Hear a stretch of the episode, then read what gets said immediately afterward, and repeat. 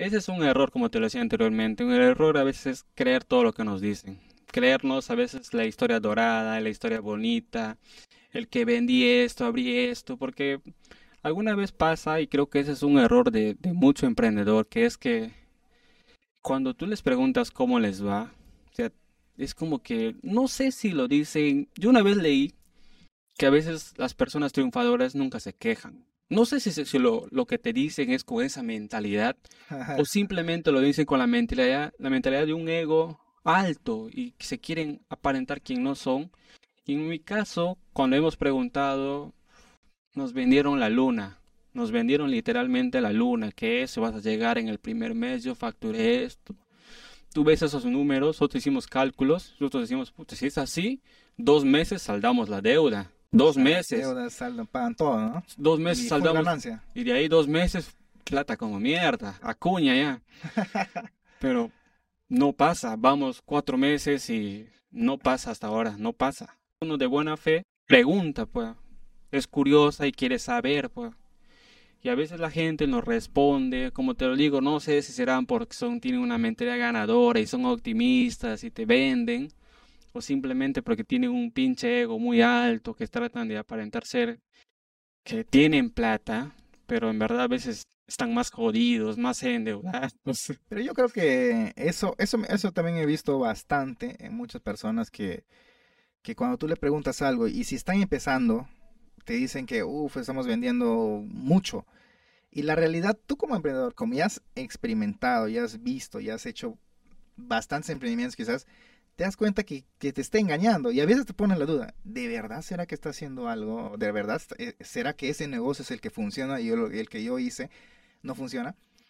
Y, y ese es el detalle a veces que te hacen creer, pero yo creo que ese es el, el tema de que a la persona le gusta que le vean por, el, por alto, no que le vean como que, oh, estás empezando por el miedo que le dirán de que tu negocio está, está fracasando, no va a funcionar y todo lo demás. Es por eso creo que esa parte viene de que, oye, estoy, porque cada vez, cuando yo converso contigo, cada vez me dices, ahí estamos, regular, bien. Y a otras personas sí yo cuando pregunto, sí me dicen, uff, el negocio está perfectamente bien, estoy, este mes he generado bastante. Y no sé si será así. Y creo que la persona a veces que te dice, ahí estamos regular, no sé.